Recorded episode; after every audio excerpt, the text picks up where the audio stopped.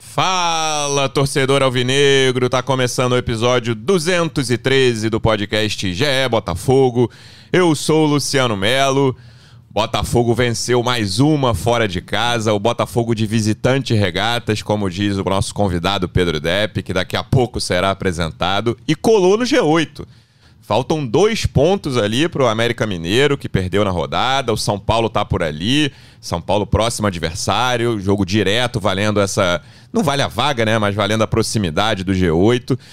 Chegou a reta final do brasileiro e o Botafogo tá tranquilo, isso que interessa, e mirando voos mais altos, quem sabe uma vaga na Libertadores. Está tudo muito aberto, esses times estão muito embolados ali, de 42 a 37 pontos, tem quase metade da tabela tá ali. Muita coisa vai acontecer e a gente vai conversar sobre essa vitória sobre o Havaí, sobre o próximo jogo, jogo, jogo absolutamente decisivo no domingo. Estou recebendo aqui uma das repórteres que cobrem o dia a dia do Botafogo no GE, direto de Florianópolis, estava na ressacada ontem, a gente está gravando aqui na manhã de sexta. Como é que você está, Renata de Medeiros? Seja bem-vinda. Oi, Lu, oi todo mundo que está com a gente, revivendo áureos tempos de Porto Alegre, nesse clima de Floripa aqui. Ontem, um vento danado lá na ressacada, mas tem bastante coisa legal para a gente falar dessa vitória para repercutir. Também direto de Florianópolis, representante do Botafogo no projeto A Voz da Torcida, do canal Setor Visitante no YouTube. Como é que você está, Pedro Depp? Seja bem-vindo. Fala aí, Luciano. Fala, pessoal. Torcedor alvinegro. Luciano, até antes de começar o podcast, perguntou como é que foi a noite ontem em Florianópolis. Falei, cara, acabou o jogo, tomei umas três cervejinhas, porque tá todo jogo fora ganha, cara. Não tem nem mais graça agora. Né? O Botafogo de regatas fazendo a segunda melhor campanha. Eu tava vendo ali o perfil do Fogo Stats, né? Que ele vem com várias estatísticas do Botafogo. Né, muito bom o perfil, e ele falando que falta um ponto para a gente igualar né, o nosso melhor desempenho fora, que foi em 2010.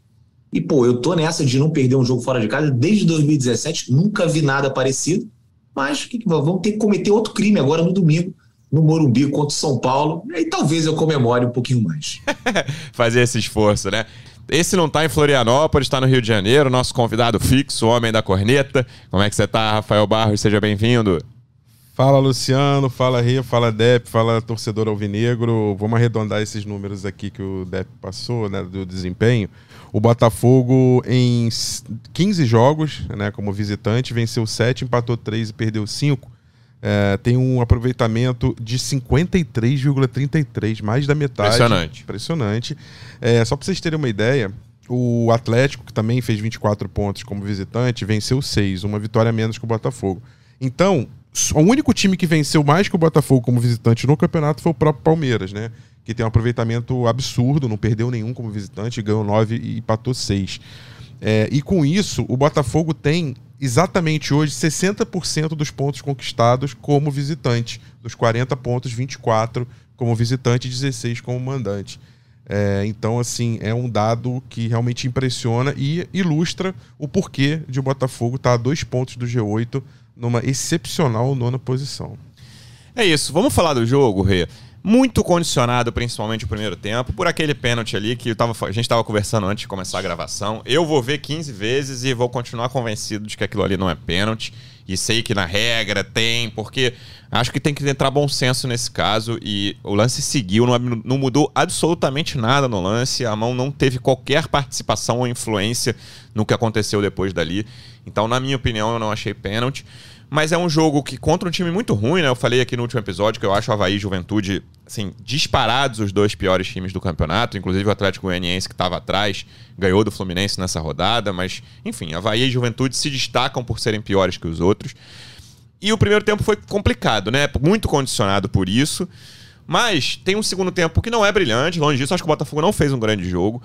Mas no segundo tempo ficou muito claro que, como a gente falou no último episódio, pô, o Palmeiras se impôs diante do Botafogo, né? Era claro qual time era melhor. No primeiro tempo de ontem não estava muito claro, não, né? Beleza, o time ruim conseguiu um pênalti no começo, o time pior, no caso. Mas o time melhor teve, teve dificuldade de mostrar quem era. Se um ET chegasse ali no primeiro tempo, ia ter dificuldade de ver qual, qual time era melhor no segundo tempo, apesar das, de todas as questões que a gente vai conversar aqui, de não, não achei que foi brilhante, algumas peças não funcionaram, mesmo as que ficaram o tempo inteiro em campo, outras funcionaram muito bem. O Botafogo se impôs, o Botafogo era para ter saído da ressacada com uma goleada, né? Se o Jefinho tivesse um pouquinho melhor nas finalizações o Botafogo teria saído com uma goleada. E é isso que a gente estava esperando, né? Que o Botafogo se impusesse diante de um time que é muito inferior a ele, e no segundo tempo isso aconteceu. É isso, Lu. Acho que tu fez um bom resumo.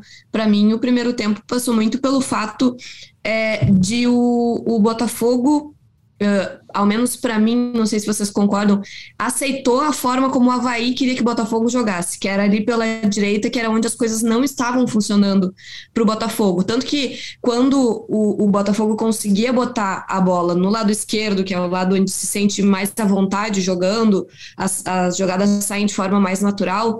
Uh, Aí teve o chute com mais perigo ali do Eduardo. Tiveram chances mais perigosas no primeiro tempo pelo lado esquerdo, quando o Botafogo conseguiu jogar por ali. Mas o Havaí parecia obrigar o lado direito do Botafogo a trabalhar, né? E ali, como o Rafael recém voltou, primeiro jogo dele como titular, depois de mais uma lesão e toda aquela história que a gente já tá cansado de repetir aqui há bastante tempo é, as coisas não estavam muito bem encaixadas ali.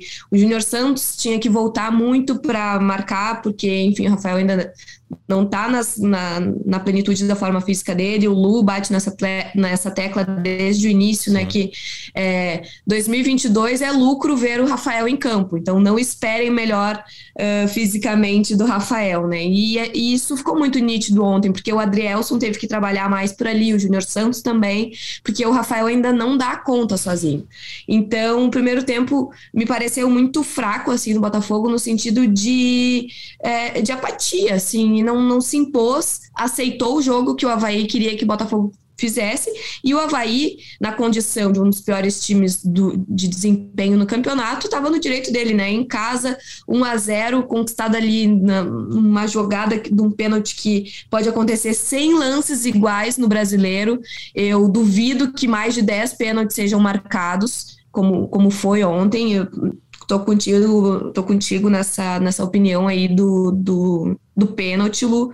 Né, para mim, da cabine ali não foi nada, olhando o replay. E, e aí eu não entendia porque uh, teve a revisão no VAR, porque ninguém tava reclamando, nem os jogadores do Havaí estavam pressionando o árbitro para aquela uh, imagem ser checada, né? Enfim, então ninguém entendeu no estádio. Depois eu vi até que o Depp tweetou, né? Gente, foi pênalti mesmo acho que ninguém, nem quem estava vendo em casa, nem quem estava vendo no estádio, entendeu que aquilo realmente fosse um pênalti. Então, acho que o Havaí estava no papel dele ali, né?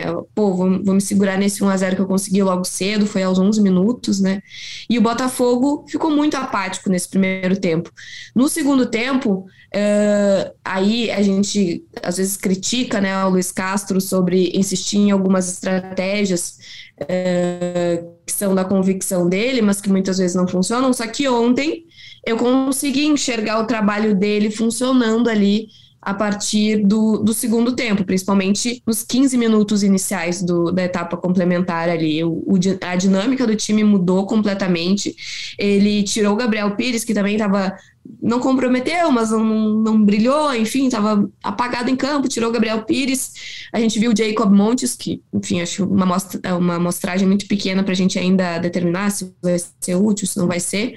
Mas enfim, acho que deu uma dinâmica melhor ali pro, pro ataque do Botafogo. Algo que eu gostei bastante foi o fato de o Jefinho e o Tiquinho mudarem de lugar.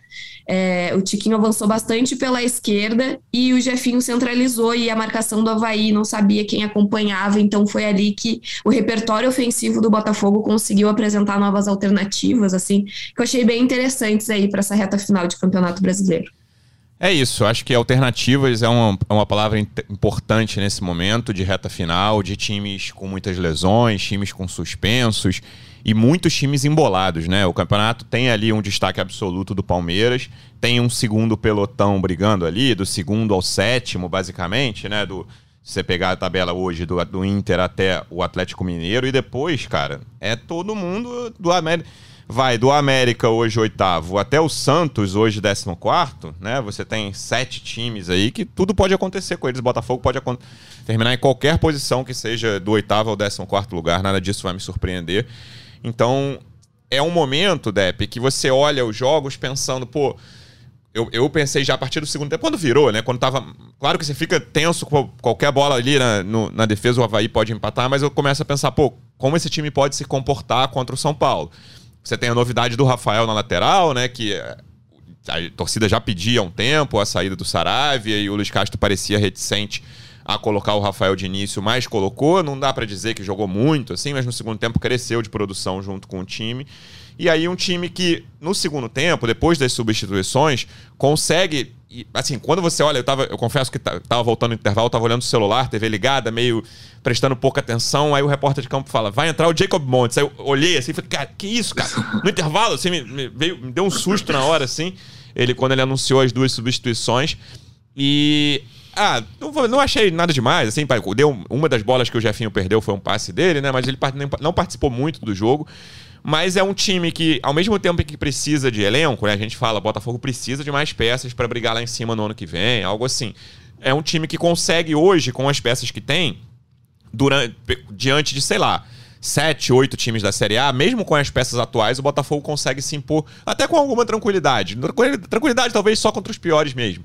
Mas eu gostei de, dessa reação, porque se eu pensasse no intervalo ali, até nessa hora que eu tava no celular, se você olhasse os grupos, Depp, até Twitter e tal, a galera tava descendo o sarrafo, né? Ah, como é que pode jogar dessa forma contra um time tão ruim como o Havaí, mas a coisa mudou bem no segundo tempo. É, porque o primeiro tempo ele começou bem, né? O, o Jefinho teve uma oportunidade muito clara ali, com menos de um minuto, poderia ter feito já 1 a 0 Isso. O Botafogo começou ali martelando e vem esse pênalti. E aí o Botafogo sentiu muito o pênalti, mas não pode sentir esse pênalti. Né? Você está jogando contra o Havaí, você não pode simplesmente ficar abalado porque sofreu um a 0 um pênalti discutível que a gente não sabe mais. Eu não, eu não sei mais, já, desde quando começou aqui esse podcast com a voz da torcida que eu participo, eu falo, gente, eu não sei mais o que, que é e o que, que não é pênalti, né? E, e os jogadores, obviamente, ali ficaram muito irritados com a situação, né? Um pênalti que nem os jogadores do Havaí reclamaram, né? mas o Botafogo acabou fazendo um primeiro tempo muito abaixo daquilo que a gente esperava. Né? Então, logicamente, a preocupação é, era justa, né? tanto na arquibancada quanto também nas redes sociais, torcedores que estavam assistindo pela televisão. É, as cornetas foram as mesmas ali no túnel do, do, dos bares ali do, do estádio do setor visitante do Havaí. Mas no segundo tempo a gente começa bem. Acho um gol Cuesta, né, cara? O Cuesta, para mim, é o melhor jogador do, do Botafogo nesse campeonato. E a bola brasileiro. parada do Marçal Não, também, né? É, não, assim, é, a bola parada do Marçal melhorou demais, né? Impressionante como a gente vem criando vários gols contra Fortaleza, enfim, vários gols aí com, com, com, com o Marçal iniciando a jogada. Melhorou demais. Coxa, para mim, é o melhor jogador do Botafogo, mais regular, até porque tá desde o início. Não que ele seja o melhor, mas ele nesse campeonato, né? Porque eu tô, já falei aqui várias vezes, eu sou fãzaço do Tiquinho e do Marçal, que para mim estão num outro nível, né? Mas o Cuesta, mais uma vez, né, envolvido em, nessas ações ofensivas, nessa bola parada, fez um gol esse gol deu moral para o Botafogo. O Botafogo conseguiu né, a, a, virada com o Tiquinho Soares, né, gol de centroavante, gol de artilheiro, mais um na contra. Imagina se tivesse o Zahavi aqui, hein? Nossa Senhora, que livramento, hein? Pô, meu Deus do céu. Tiquinho Soares, eu te amo. Mas e aí depois o Botafogo tem a oportunidade de Jefinho. Ali é uma infelicidade, né? Não dá para ficar crucificando também o menino que fez mais uma boa partida, né? Muitos dribles. Ele tira uns, uns dribles da cartola que eu falo assim: não é possível, cara. Como é que, como é que ele conseguiu conduzir essa bola? É né? Impressionante. Né? O Medina, até um amigo meu, falou que o, o, o, o Jefinho ele dribla no espaço de um guardanapo. É mais ou menos isso, né? Ele tem uma habilidade que realmente é impressionante. E, e aí depois, cara, só no final, assim, é, sobre Jacob Montes não tem nem muito o que falar, né? Acho que fez uma atuação ali, não, não comprometeu, né? Sim, Eu tava é até falando com a Renata depois do jogo, assim, nota 5, não comprometeu. Ou até pode dar um 6 que ganhou, né? É, é o horóscopo que... das atuações, né, Dep? É isso aí, o horóscopo das atuações. Não comprometeu, nota 5 se perde e 6 se ganha. né? Mas ali achei que o Botafogo chamou muito o Havaí para o jogo no finalzinho, né? Na, é, aquelas substituições, quando entrou o Sampaio, que até fez, tirou umas bolas ali. Mas eu acho que a, o Botafogo meio que morreu, né? Não tinha mais o contra-ataque, né? E a gente sofreu, o Gatito não, não precisou fazer nenhuma intervenção importante, mas eu, eu, eu esperava um pouquinho mais né? Mas acontece, jogo difícil. O Flamengo ganhou do Havaí de 2 a 1 um, né? É, também ah, acho que O segundo gol foi tipo 40 do segundo tempo, um negócio assim. 40 do segundo tempo. Então, assim, ah, o, o, time do Havaí não é essa coisa toda. Não é, tanto é que é o penúltimo do campeonato. Mas é difícil, você joga, como o Renato falou, tem a questão do clima, tá frio, tá ventando. Pô, o Gatito ia bater uns, uns tiros de metas ali no segundo tempo, porque a bola tinha dificuldade para passar é, do meio campo, né? Então, assim, uma vitória muito importante para o Botafogo. Antes dessa viagem aqui, eu falei que eu estava esperando pelo menos quatro pontos. né? Então os três primeiros a gente conseguiu. Cara, esse jogo contra o São Paulo acho que é um jogo bem aberto, acho que são dois times bem parecidos. Assim, o São Paulo talvez no momento um pouquinho mais complicado, principalmente psicologicamente, por conta da derrota lá na final contra o Del Valle, mas ganhou do América Mineiro É, por falaram final. que jogou bem ontem. Eu não vi porque tava na mesma hora do Botafogo, mas só vi os gols. Falaram que o São Paulo jogou bem. Eu acho esse jogo importantíssimo. Tem um jogo a menos São Paulo, vale lembrar. É. Isso, tem um jogo a menos, né? E- mas se a gente conseguir um empate lá no Morumbi, também já tá ótimo, né? E, e- e tem uma coisa assim, o Botafogo vem ganhando muito desses, muitos jogos fora de casa, a campanha do, do Botafogo fora de casa, é campanha de, de campeão, né? Time que tá brigando lá em cima pela liderança. E a campanha em casa, ela não é tão boa, mas eu acho que já melhorou. Né? Acho que a gente tem que pegar esse recorte assim, Chiquinho Soares em diante. Chiquinho Soares estreou contra o Fortaleza Isso. né? E, e, assim, e aí a gente teve um empate frustrante contra o América, mas depois a gente ganha do Coxa. E aí tem um jogo contra o Palmeiras, cara. Que A Palmeiras única é- derrota é o Palmeiras nesse tá recorte. É, nesse recorte É, aí. tá sobrando. Botafogo pode jogar contra o Palmeiras em qualquer lugar esse ano, muito provavelmente vai perder. Né? Jogar em Marte, jogar no Allianz, jogar no Rio de Janeiro, no Maracanã. no É, com essa Santos, ótima campanha Bonita. de visitante, tomou quatro lá, né? Botafogo bem pior com outros Pois é. jogadores, mas, enfim, foi goleado lá. É, E, e a tendência é que a gente melhore também nos jogos em casa. Ah, não ganhava em casa. Pô, não ganhava porque o time era meio fraco, né? Agora o time do Botafogo é bom. A gente não vai ter o Jefinho contra o São Paulo, mas eu tô tranquilo. Né? Eu tô muito tranquilo porque tem substituto, diferentemente de algumas posições ali, tipo é, lateral esquerdo, que aí entra o Hugo. Não que o Hugo também seja bizarro, eu acho um jogador ok. Né? Mas aí contra o Palmeiras faz realmente diferença. Não, é que você É, se tem. perde o Tiquinho também faz. Não né? é que o Hugo seja bizarro, é que você tem um tranquilamente dos três melhores laterais É. esquerdos do brasileiro jogando Isso, ali. isso. É, não, e aí quando você vai jogar contra o Palmeiras, aí fica ainda mais evidente que pô, o Marçal é, é um jogador de um outro nível. Mas a gente vai jogar sem o Jefinho, tá tranquilo. Tem ali o Vitor Sá, ontem o Sauer nem entrou. Né? Você teve jogadores que foram relacionados, que a gente tem até a expectativa que pelo menos consiga o banco de reserva, como o Lucas Fernandes, né? quem sabe também o Patrick de Paula, vamos ver se, né, se, se acorda e, e- e joga a bola aqui para que ele foi contratado aqui pelo Botafogo. Então a gente tem opções, né? Então o torcedor do Botafogo vai ter uma reta final muito tranquila, cara, e divertido. Porque rebaixamento esquece. Eu tô pensando na Sul-Americana, se vier uma pré-Libertadores é um bônus, mas é legal ver esse time se formando, né, e criando uma base forte para assim, no ano que vem, a gente começar a brigar lá nas cabeças. Um jogador que eu queria comentar, a gente já falou aqui de Tiquinho, de Marçal, mas nos últimos episódios a gente tinha comentado uma queda de produção do Eduardo, né? E esse é um cara que, tirando esse, acho que dá pra cravar hoje que o, o Depp falou do Cuesta, é uma ótima lembrança, mas Marçal e Tiquinho são os jogadores que mudam o degrau e o nível daquela posição ali do Botafogo, né? Seja a lateral esquerda, seja o comando de ataque, eram duas posições bem problemáticas eles chegaram e botaram o nível, né, o sarrafo tá lá no alto, inclusive na comparação com grandes times do Brasil, assim, o Palmeiras não tem o Tiquinho, né, Assim, o Palmeiras tem um problema sério de centroavante, é o melhor É. time do, do Brasileirão.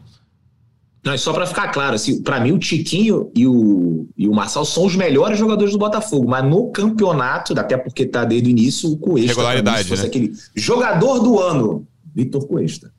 Não, é isso, é ótima lembrança. E o Cuesta também melhorou. Cuesta e Adrielson melhoraram a zaga do Botafogo, mas tem um jogador fundamental aí no meio. O Lucas Fernandes também foi fundamental no primeiro turno ali, vários pontos ali que o Botafogo conquistou graças a ele.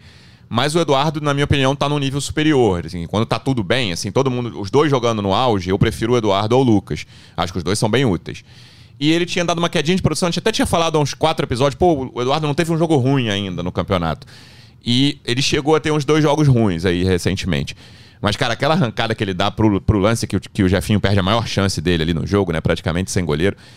É um jogador que faz muita diferença no meio de campo, né? Porque e ele é muito completo, assim, cara. Ele não é um enorme marcador, nossa, que poder de marcação, mas é um cara que tem, ele consegue fazer isso de forma bastante eficiente. E ele tem.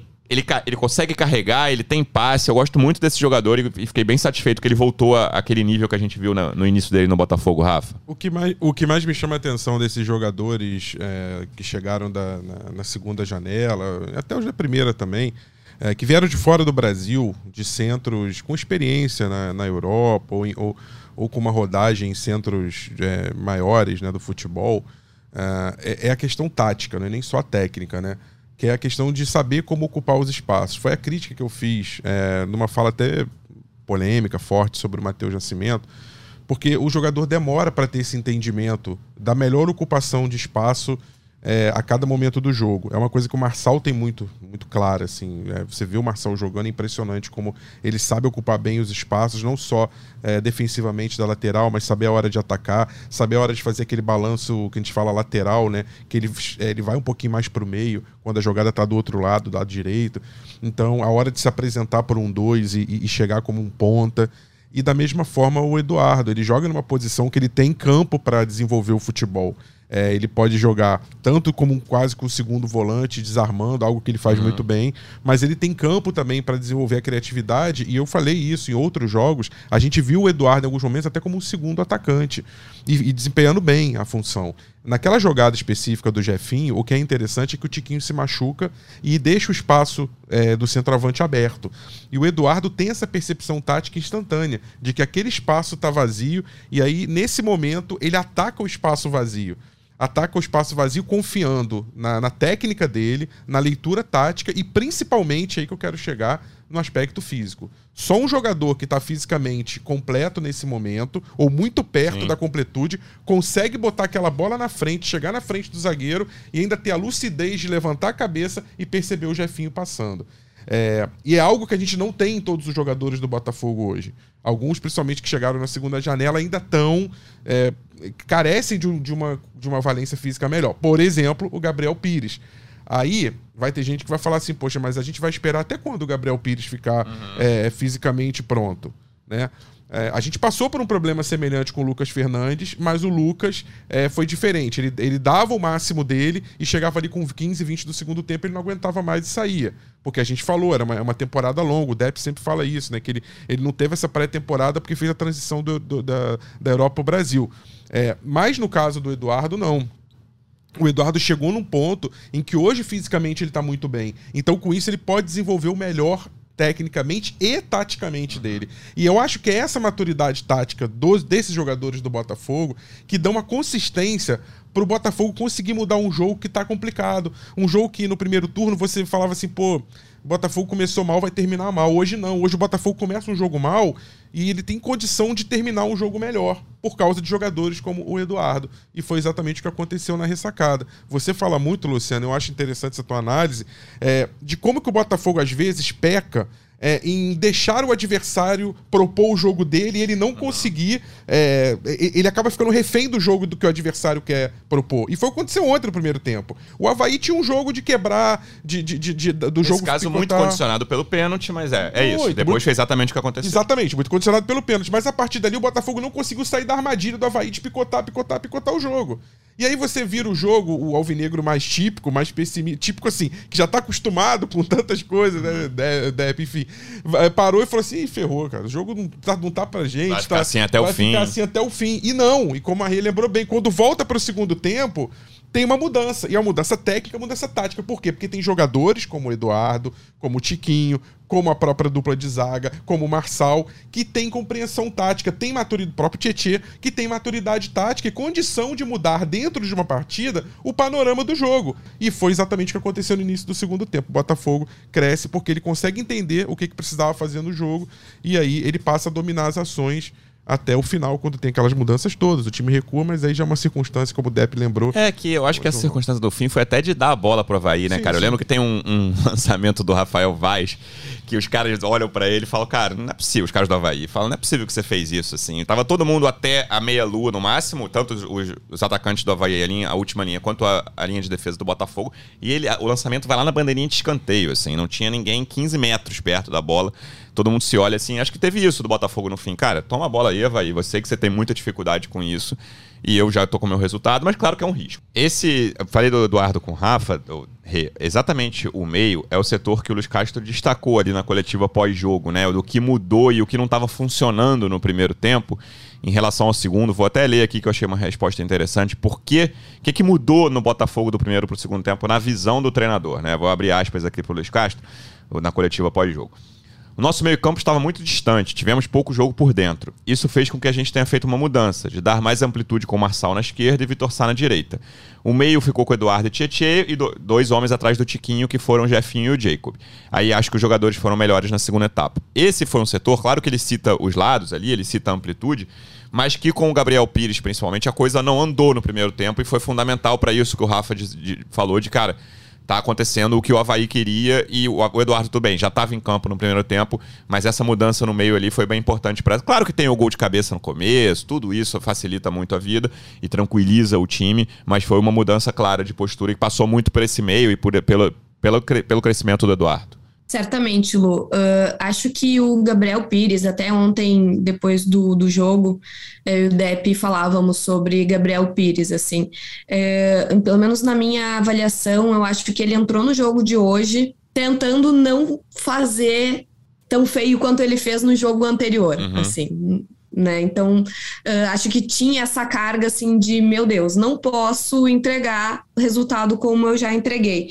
Então, acho que ele, ele mesmo se, se limitou, assim, sabe? Não, não demonstrou todo o, o potencial, de repente, que daqui a pouco, dois, três jogos para frente, a gente possa ver ele demonstrando com certa naturalidade no Botafogo. Acho que é, teve essa pisada no freio, assim, do Gabriel Pires.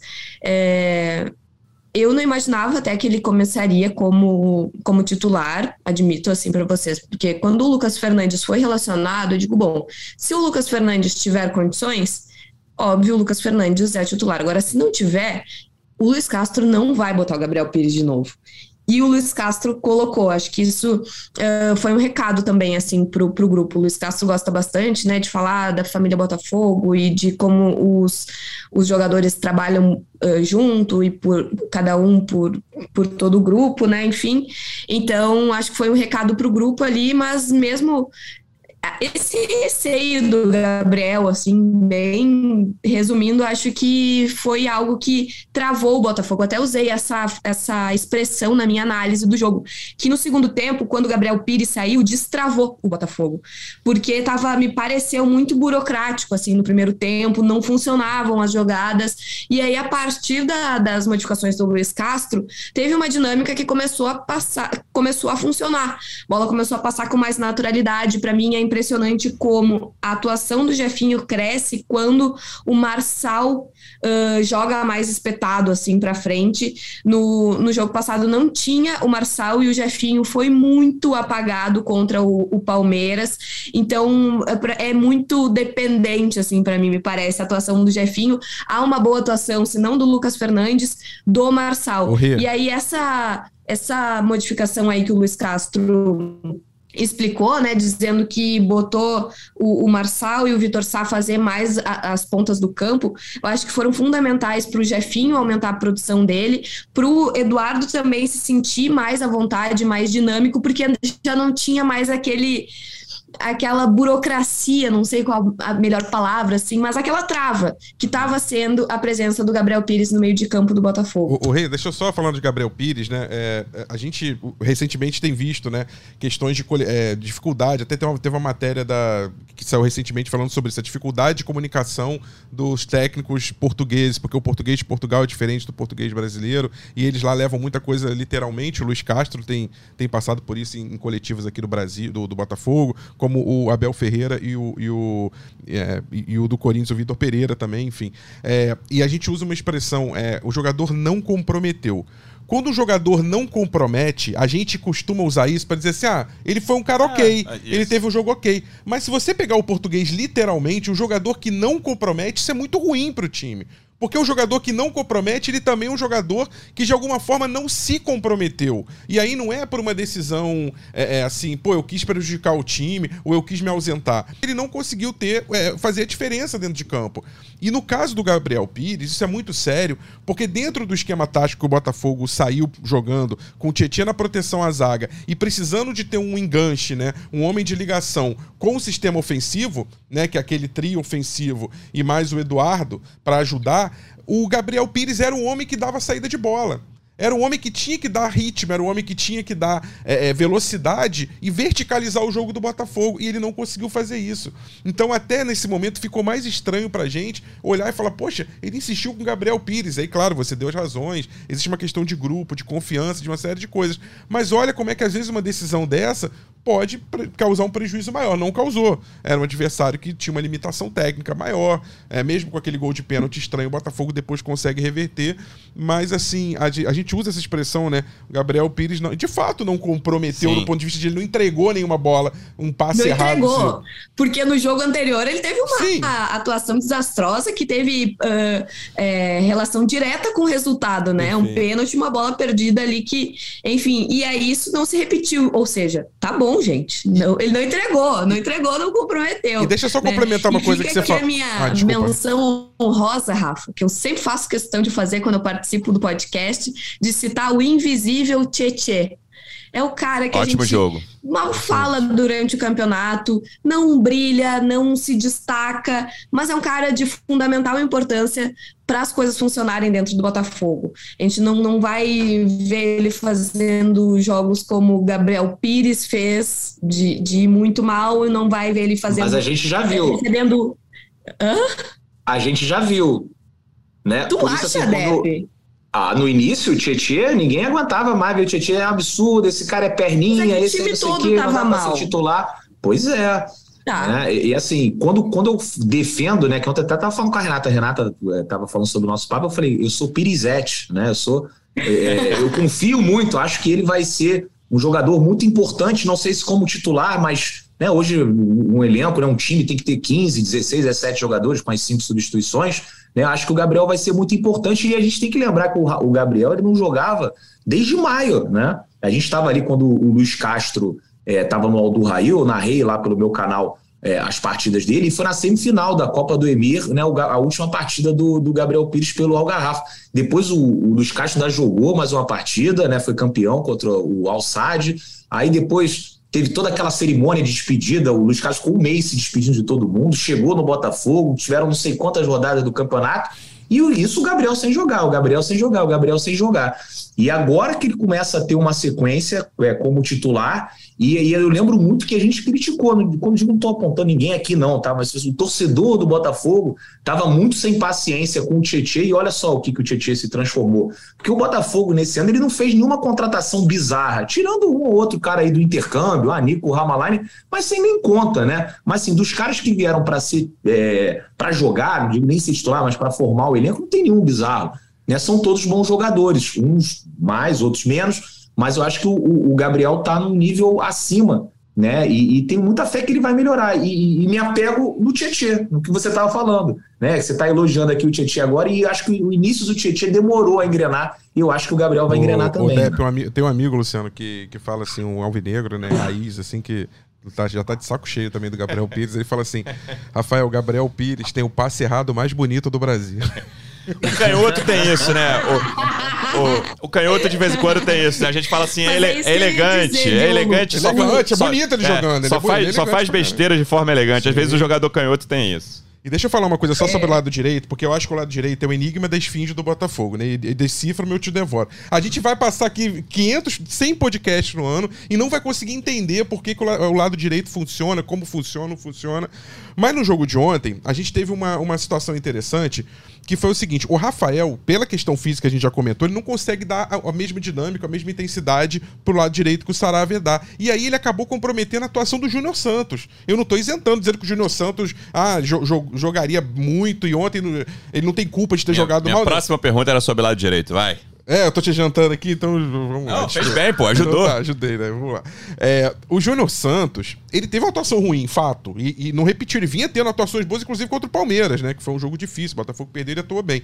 Mas, assim, é, o, especialmente contra o Havaí, ele atuou mal. E acho que um pouco dessa atuação ruim dele tem a ver com o Rafael. Eu não tô crucificando o Rafael, tô dizendo de uma característica tática dele por causa da questão física. Ele, ele não consegue subir a linha. É quando, quando o Botafogo tem a bola, a tendência é que você faça uma subida compacta, né? Os zagueiros vão subindo o lateral esquerdo, Marçal, que é o que faz, faz bem, e o lateral direito vai subindo junto. O time vai subindo em bloco, né? Tanto que o Botafogo faz a marcação alta quando perde a bola para não ter que voltar todo mundo, fazer aquele vai e vem. O Botafogo já fica no campo de ataque já marca pressão.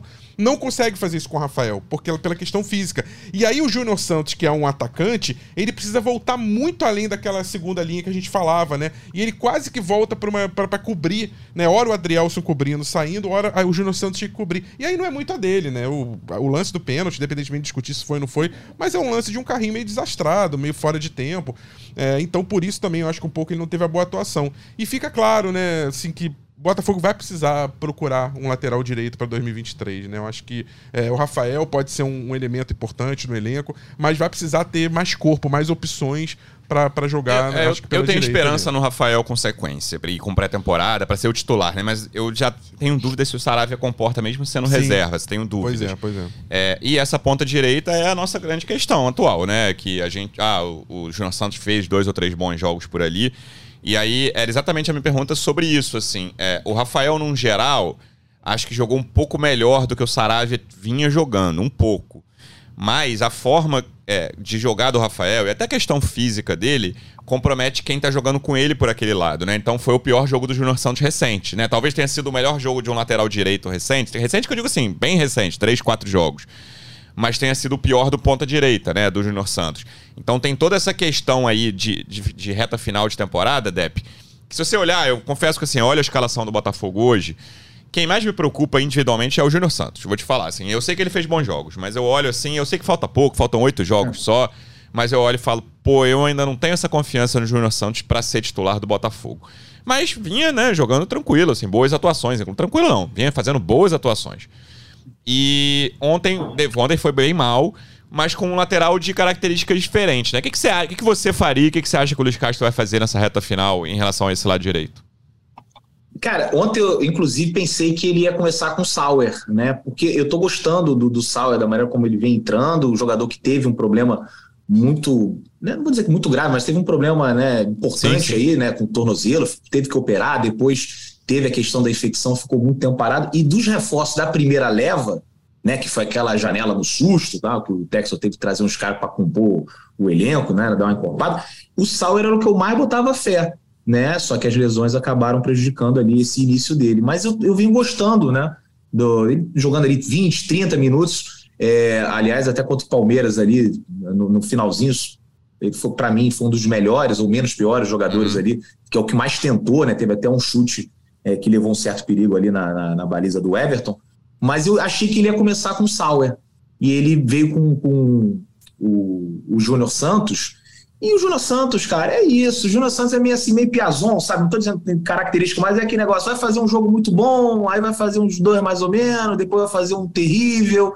E fica naquele negócio, né? Que enfim, ah, tá, tem no elenco aí, não, não acho que compromete também, essa questão do comprometeu. Eu acho que quando ele entra ali, ele cumpre ali o papel dele. Ontem também, enfim, condições né, do, do, do campo, né? O, o, time do Havaí também, muito recuado, né? Sabe que é difícil, né? Quando tem mais espaço, acho que ele rende mais. Mas é um cara que eu também não confio para ser titular, mas eu acho tranquilo você ter no elenco. Né? Mas eu acho que no futuro, bem em breve, assim, a gente vai ver mais o Sauer em campo. Eu acho que também, com uma sequência, ele vai se titular. E para o ano, no ano, próximo ano, 2023, eu conto com ele para ser o titular do Botafogo. Né? Acho que não vai chegar que, alguém para ali, é, não? Gente, obviamente, vai... Oi? Não acha que pode chegar alguém para ali, não, para ser titular? Eu acho que pode, mas é, acho que pode ficar todas as posições, tirando o Marçal, o Cuesta, o Eduardo e o Tiquinho, eu acho que a gente tem que contratar jogadores melhores do que os que já estão aqui. Né? É, acho que a gente pode contratar um cara melhor do que o Lucas Fernandes, um mais decisivo que o, que o Lucas, um cara muito bom para lateral direita também. Né? Cara, um, eu vou te falar que na minha, é, na minha ordem de prioridades aí, eu acho que esse lado direito seria seriam as duas posições no topo, cara, lateral e ponta, um, um para cada posição. É, é, a gente sofreu muito, né, com, com, com essas lesões, até o Júnior, né, durante esse tempo aí meio que quebrou um galho. Mas eu boto fé no Sauer, cara. Eu boto fé no Sauer. Agora, se o John Texas quiser abrir a carteira. Mas quais seriam, um na, tua lista de prioridades, quais seriam as posições para 23? Para mim, eu acho que o Botafogo precisa é, de um meia é para ser titular, aquele cara que vai botar a bola embaixo do braço e falar assim: vamos ganhar esse jogo. O Botafogo ainda não tem isso. O nível né? Tiquinho, Marçal da, da meia. Nível Tiquinho, Marçal, né? Assim, eu tava até falando com, com Botafoguense, me perdoem, tá? Mas a gente tá aqui entre só alvinegros, eu posso até falar. Tava com o Davidovich, né? Ali o jogo já tava meio esquisito ali no, no finalzinho do primeiro tempo. Ele falou: Cara, esse time do Botafogo é bom. Se tivesse um cara do nível do, do uruguaio que joga no time vizinho ali da, da mesma cidade, se tivesse aquele uruguaio que é o camisa 10 dos caras, já, é. já dava um camisa salto. Camisa 14 dos caras. Né? É.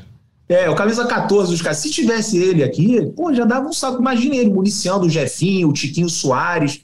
Ia fazer uma diferença brutal. Eu acho que o Botafogo não tem um cara, né, extra classe, assim, um cara de um outro nível como eles têm. Então acho que o Botafogo precisava ir atrás de um jogador, né? Até ventilaram aqui, falaram no, durante muito tempo na, na janela, o Matheus Pereira. Acho que o Matheus Pereira Sim. é um cara que, por exemplo, mudaria o nível do Botafogo, é, pensando em, em 2023. Né? Então, mas, cara, acho que precisa também de um outro volante, que talvez possa até ser o Danilo Barbosa, né? que a gente viu muito pouco né? Um cara que chegou aí, também estava muito tempo sem jogar. Algumas soluções a gente pode ter no nosso próprio elenco, né? O Danilo, o, o Sauer, só que é aquilo, é a esperança, né, do, do Botafoguense é, que eles deem certo. Tem o Patrick de Paula aí, que eu também, pô, não é possível esse menino, ele tão bom jogador, um baita potencial, não é possível que não vai colocar né, a carreira em primeiro lugar e, e fazer um bom 2023. Então, assim, talvez a gente possa ter alguns grandes reforços né, que já estão aqui, mas se o Texas quiser abrir a carteira, Irmão, pode contratar para qualquer posição que eu estou aceitando. Mas acho que só o Tiquinho e o Marçal, né, que são realmente jogadores que muito difícil você trazer um melhor, né? Hey, outra coisa que me chamou a atenção na coletiva do Luiz Castro foi um, quase um pedido de paciência sobre o Jefinho, né? Porque perguntaram sobre as chances perdidas que o Jefinho perdeu. E, e o Jefinho é um cara que oscila muito e é muito natural, né? Um cara que estava no Resende, veio para o time B do Botafogo, tornou-se titular durante um mês ali. A gente falou algumas vezes que era o melhor jogador do Botafogo, ajudou numa recuperação ali quando a janela não estava aberta, ou estava aberta e não tinham chegado os principais reforços ainda. E ele no fim, nos últimos jogos vem oscilando, e ontem não achei que ele fez um mau jogo, mas ele teve questões seríssimas de finalização, que não fizeram falta nesse jogo, mas que podem fazer mais para frente. Mas parece ser um cara que o Luiz Castro está trabalhando com um carinho todo especial. Sem dúvida, Lu. E teve também o jogo, foi contra o Curitiba, vocês ajudem, eu, que eu, minha memória é meio ruim para isso, que o Jefinho começa no banco. Uh, e aí ele dá just, justamente essa essa explicação assim de tipo não peraí o, o Jefinho não pode ser não pode carregar sozinho essa responsabilidade ele é um jovem é, tá começando agora a gente não pode queimar etapas do desenvolvimento dele, porque ele tá, pelo fato de ele estar indo muito bem entre contra os titulares. O, contra o Goiás, então, é, me parece. Goiás. Oi? Goiás, Goiás. Goiás, Goiás, beleza. É, obrigada, Rafa. E, e aí me, me passa essa impressão que o Luiz Castro tem um cuidado mesmo, assim, cuidado no sentido de querer preservar, de querer desenvolver ele. O, o, o, o Castro já vem para o Botafogo com essa missão, assim, né, de desenvolver os jovens e tal. E me parece que ele tem esse carinho, assim, pelo Jefinho. E ontem ele rea, reafirmou, reassegurou isso, de, ah, não, o, o Jefinho entrega mais gols do que perde. É nisso que a gente tem que se apegar e tal. E, e enfim, o, o Davidovich lá no, no vídeo do Depp estava indignado, né? De ah, o Jefinho podia ter matado o jogo, ter sacramentado a vitória. E sim, naquele, naquele momento, assim, devido às circunstâncias, foi uma pena ele ter perdido aquele gol ali no, no, segundo tempo. Colocaria o Botafogo em situação bem mais confortável no jogo, né? De ter passado sufoco no final, depois ali. Não passado sufoco, né? Mas enfim, na, naquela uh, inconstância ali do, do fim do, do, segundo tempo, que entrou até o Sampaio, o Lu já explicou para dar bola para vai, enfim, mas talvez não precisasse disso uhum. se o placar tivesse 3 a 1 né? E, e me parece que o Luiz Castro tem todo esse cuidado cuidado, assim, com, com o Jefinho, viu, Lu? Rafa, uma pergunta que, eu quase não fiz ao longo desse ano, a gente já foram várias é, idas, vindas, pontos altos, pontos baixos. Hoje, disputadas 30 rodadas do Campeonato Brasileiro. Qual é a sua avaliação do trabalho do Luiz Castro? Pergunta difícil, hein? ah, pergunta complexa. É, então, a gente tem que entender assim, para que, que o Luiz Castro foi contratado, né? Qual o objetivo da vinda dele no, pro Botafogo? Uh, porque, assim, se você analisar é, em, em, termos de uma fotografia assim, do momento, situacional, você teria técnicos que fariam o Botafogo, em vários momentos do campeonato, jogar os três, cinco jogos seguintes melhor do que vinha jogando. Uhum. O Botafogo teve dois momentos claros no campeonato de crise. Momentos de jejum, momento que o desempenho estava ruim, que o resultado também estava ruim. E que a gente chegou a, a questionar, a falar assim: é, acho que a gente precisa ver se realmente é aquilo que o Botafogo precisa. E se continuar dessa forma, não vai dar para não vai dar para prosseguir o ano, nem esse ano, né? nem 2022. Porque chegou a ter iminência do Botafogo ficar ali no Z4 e quem sabe até não sim, se recuperar, que a gente deu o exemplo do Grêmio e tudo. É, só que aí a gente precisa também é, ter um olhar macro, um olhar de cima maior é, por um todo. O Luiz Castro não foi contratado para fazer o Botafogo jogar bem cinco jogos, sete jogos. Ele foi contratado para desenvolver um trabalho baseado na experiência dele, muito mais amplo, de que inclui formação de jogador, que inclui análise de mercado. Ele é quase um manager também, ele não é só o head coach ali, né? Falando de esportes americanos e tal, que tem muita essa diferença, né?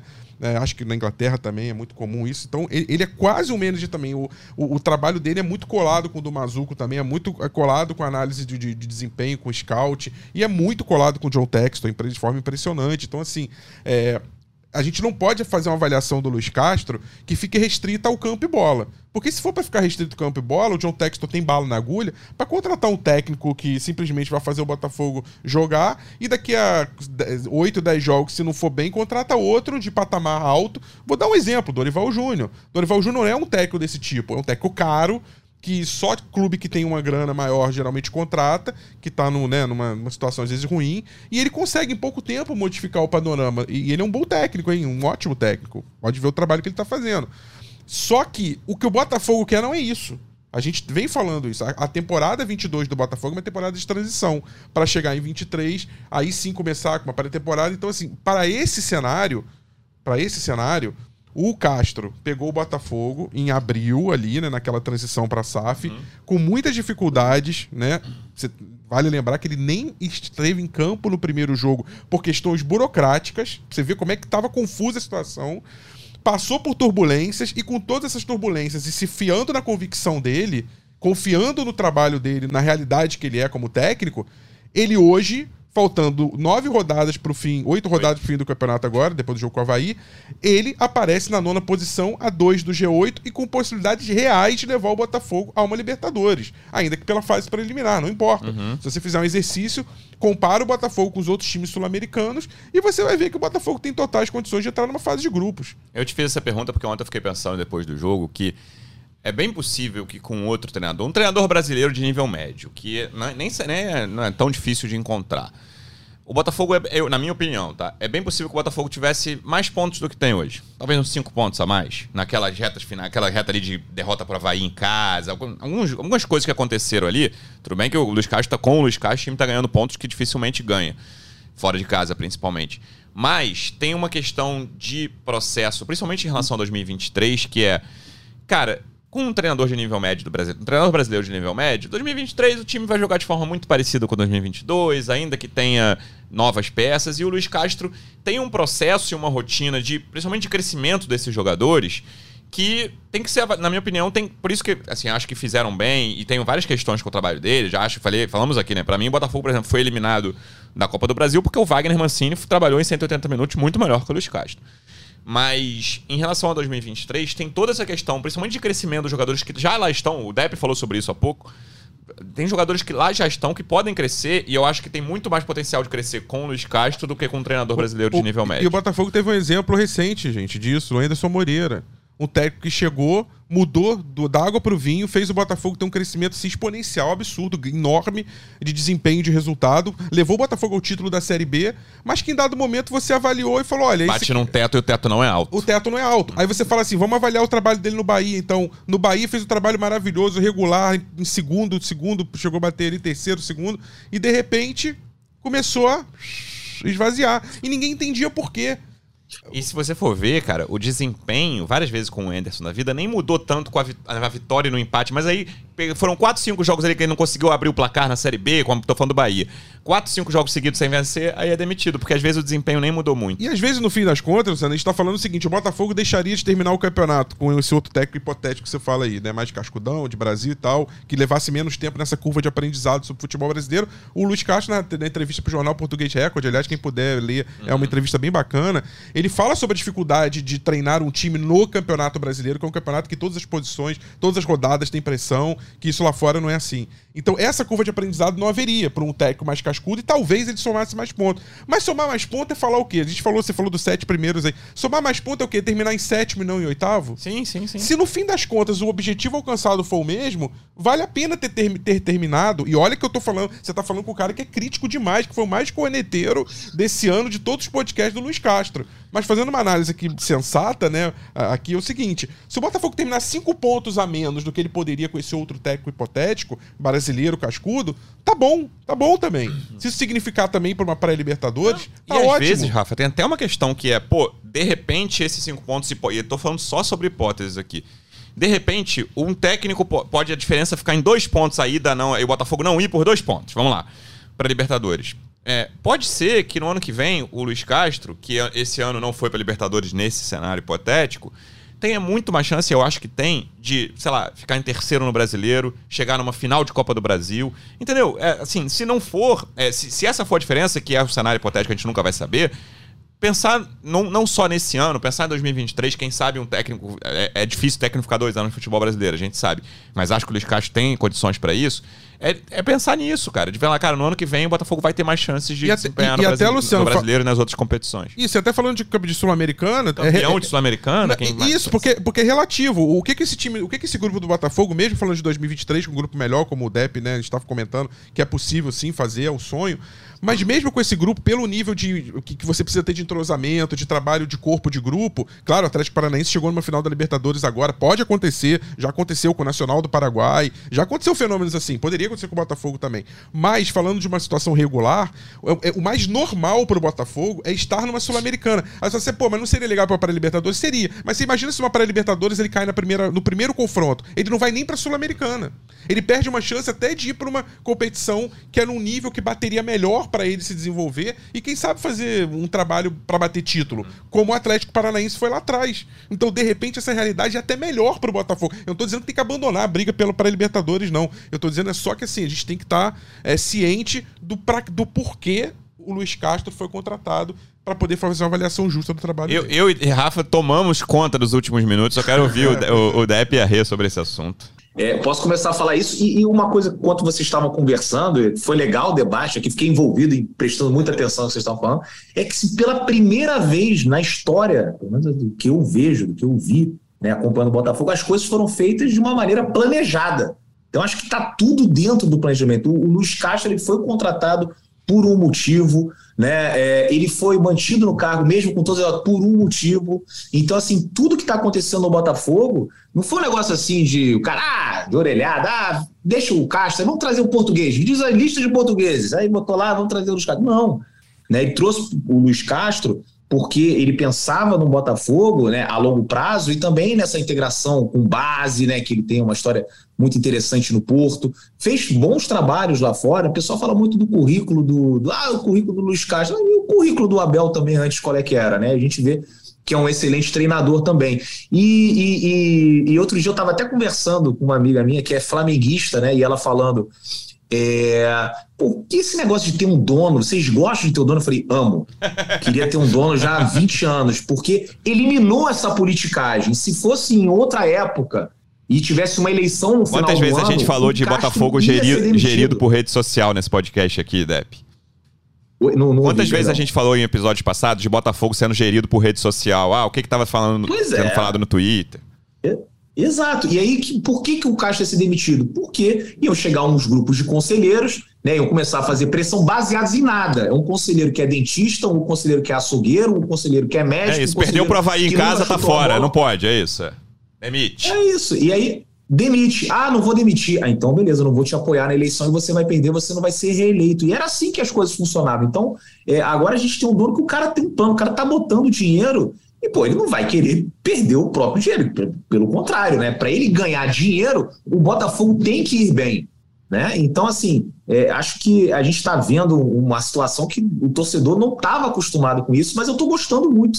Né? gostando de ter um dono, estou gostando né, do, do, de ter esse planejamento, né? não ser uma coisa feita de qualquer maneira, baseado em intuição, ah, eu acho que é isso, ou baseado também, como você falou, pelas redes sociais. E isso abre para a gente crescer mais. Se não for 2023, vai ser em 2024. E talvez no planejamento não seja 2023. O torcedor está empolgadíssimo. Ah, a Copa do Brasil é possível. Ah, uma Sul-Americana é, é possível. Ah, chegar no top 4 aí do brasileiro também. É. Cara, vai ser complicado, né? Não vai ser tão fácil quanto a gente imagina. Agora, futebol, como até o Rafa falou, tudo pode acontecer, né? O Atlético Paranaense está na final, mesmo não tendo um dos melhores elencos do Brasil, melhores times do Brasil. Apesar de ter um time bem arrumadinho, com jogadores pô, da qualidade do Fernandinho, tem um técnico aí. Ah, tomou 7x1, mas o, o Filipão, né? É, é, pô, não é, não é de bobeira, né? A gente sabe claro. que. Eu torço muito para que ele tenha um plano aí para essa final e que o Vitor Roque cometa o crime. Mas, enfim, isso é um assunto para um outro podcast que não é esse. Mas é, 2023 talvez seja um ano para a gente conseguir consolidar a primeira página da tabela. Terminou em sexto, fez uma campanha digna, porque Botafoguense, que é Botafoguense, sabe né, das nossas campanhas na Copa do Brasil. Sempre eliminado por um time né, assim, que você fala, não é possível né? Foi eliminado pelo Juventude. Nossa, a gente tem muito azar contra o Juventude, mas Juventude na Série C. Né? Pô, foi eliminado pelo Aparecidense, pô, pelo Figue, pelo americano. Por... Então, assim, são coisas que o torcedor do Botafogo não quer mais ver. E acho que não vai mais ver com, com, com, com esse projeto que a gente tem em andamento. Mas talvez não seja um ano para a gente ganhar título. Mas só de participar, cara, terminou em nono. O que, que acontecesse se não tivesse Castro, Texo e toda essa turma aí. O Botafogo tá. É né, que foi, foi, até um comentarista da Globo que falou isso. Acho que foi o Dandan, né? Foi o Dandan, o narrador. Né, falou assim: o Botafogo estaria no lugar do Juventude. Eu concordo com ele, podia não estar no lugar do Juventude. É, um pouquinho acima, mas a briga ali. seria a mesma do Juventude, com certeza, também acho. É, é. Curitiba, Curitiba. É. Então tudo é lucro pra gente. A gente já tá no lucro, acho que esse ano a temporada é bem legal que a gente está tendo. E para 2023 espero que melhore. E pronto, vamos ver aí o que, que nos aguarda para frente. Se vier um pouquinho, se a gente conseguir antecipar né, esse título vier em 2023, está ótimo, mas eu acho que no planejamento de quem está dentro do Botafogo é 2024, 2025. É isso. Rê, fecha esse podcast com a sua opinião sobre o debate, Luiz Castro, por favor. Tava só observando vocês aqui, é, porque o assunto Luiz Castro era um dos que mais movia a nossa curiosidade no início, Sim. né, da chegada do, do português, o que, que o, o, o Castro pensa, o que, que o Textor uh, pensava quando contratou ele, enfim. E ontem até foi legal, se vocês terem trazido esse assunto, vou trazer um bastidor. É, o, o Luiz Castro, pela primeira vez nesse, nesse ano, assim, porque eu basicamente cheguei no Botafogo com o Textor e com o Castro, então o meu, meu recorte é, é pequeno, né? Foi a primeira vez que eu vi o Luiz Castro entrando na sala de coletiva sorrindo. E eu perguntei isso para ele. Porque vocês vão lembrar, num passado nem tão distante, ele sentava e começava a metralhadora, né? Carrancudo, exatamente. Desfalque, e não sei o quê, e meu Deus do céu, e que absurdo, nananã. E aí ontem ele entrou sorrindo, eu digo, olha só, Luiz Castro, pela primeira vez você tá sorrindo, faltam oito rodadas pelo, pro fim do Brasileirão, então já aproveita aí esse momento raro aí, e desabafa, abre teu coração, né? E aí ele deu um sorriso assim de, de alívio, de tipo, nossa, parece que esse ano tá passando, né? E, e uma das coisas que eu percebo assim o Rafa trouxe bastante isso, né? Que é um cara que ele vai se preocupar não só em dar o treino dele, em ver ali a tabelinha do tipo, ah, hoje vai ser físico, tático, movimentação não sei o quê, cone ali, uh, fazer o examezinho do CK. Não, não é um cara que faz assim. Ele vai, ele vai se preocupar com a qualidade do vestiário que os jogadores estão tendo no espaço Lonier, com a qualidade do campo, o corte da grama. Ele fala com o agrônomo, que é responsável pelo pela manutenção dos gramados lá do CT do Lonier. É, ele se envolve muito em muitas camadas do clube. Então, é, isso me parece, assim, quando a gente fala né, de, um, de um técnico, não só brasileiro, poderia ser de qualquer outra nacionalidade, mas que a gente pode cogitar assim, ah, qualquer outro técnico mediano talvez teria o mesmo número de pontos que o Luiz Castro na trigésima rodada do Brasileirão. Beleza, poderia ter, mas não teria prestado atenção, talvez, em tantas coisas quanto o Luiz Castro teve que prestar, porque o Luiz Castro não está pensando só na trigésima rodada de 2022, ele está pensando no Botafogo de 2023, Sim. 2024, 2025, e aí ele não pode se ater só à tabelinha de treinos dele. Ele tem que prestar atenção nessas outras coisas, e me parece que assim, ele chega nesse fim de ano pensando, tá, talvez não, não tenha cumprido a, a missão tão bem quanto eu gostaria, e ele já falou isso várias vezes, né? As condições eram muito diferentes do que eu imaginava uh, quando assumi. E, mas me, me, pareceu isso, assim, depois vocês, convido vocês a irem lá na matéria do GE, eu acho que tem, a gente colocou o vídeo, assim, ele dando um suspiro e sorrindo, assim, cenas é, inéditas de Luiz Castro, com um semblante menos endurecido, menos rígido, assim. Então, enfim, meu saldo, sei que é, é cedo, assim, mas enfim, é, meu saldo é positivo do Brasileirão nesse campeonato. Comecei o podcast dizendo que Libertadores dava uhum. para buscar título, quem sabe? Nunca se sabe, não é mesmo? Vai que aconteça um mecatombe com o Palmeiras, Flamengo, não sei o quê. Gente, não aconteceu, eu estava otimista. Aquele início do Brasileirão foi, né, entusiasma, entusiasmante para todo mundo. Mas, enfim, entro em férias no exato momento em que eu pisar no Rio de Janeiro depois desse voo de Florianópolis. Então, volto em novembro para o nosso querido podcast. Pô, que inveja. Rê, então já fechar com isso. Boas férias para você. Aproveita o descanso. Até a volta. Beijo para você, Rê.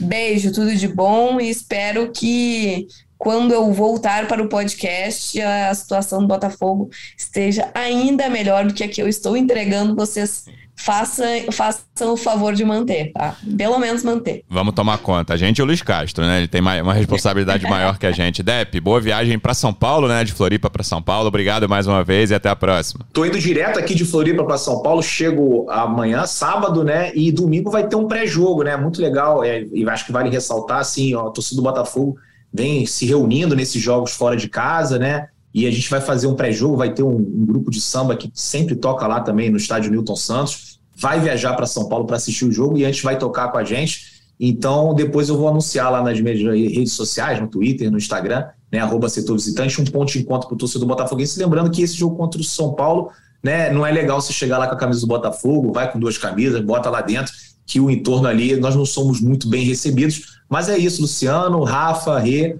um grande abraço aí para vocês e a gente volta a, conversar sobre o Botafogo na segunda. Espero que com mais uma vitória. É isso, jogo importantíssimo, domingo, 4 da tarde, no, Morumbi, São Paulo e Botafogo. Rafa, obrigado mais uma vez pela presença e até a próxima. Valeu, Luciano, valeu, Dep, valeu, Rê, boas férias para você. É, torcedor alvinegro, espero voltar segunda-feira com é, notícias alviçareiras aí, com com uma vitória que possa botar o Botafogo aí num, num patamar de briga assim, muito clara de é, livrando três pontos para o São Paulo, porque o São Paulo vai ter o jogo contra o Curitiba, né, para pagar. Então, mesmo que ele ganhe esse jogo do contra o Curitiba, não ultrapassaria o Botafogo. Então, eu acho que é a condição ideal. Mas também, se voltar com empate, não acho que é um hecatombe. É um resultado, como o Depp fez as contas de quatro pontos, bem, bem razoável. É, concordo. Se o Botafogo ganhar, eu vou, te, vou cravar aqui segunda que o Botafogo é o favorito dessa vaga para Libertadores. Mas empatar, é. tá tudo certo que, que a gente volte pelo menos com algum ponto, um ou três pontos do Morumbi. Segunda-feira a gente estará aqui. Torcedor Alvinegro, obrigado mais uma vez pela audiência. Até a próxima. Um abraço. Partiu, louco, Abreu! Bateu!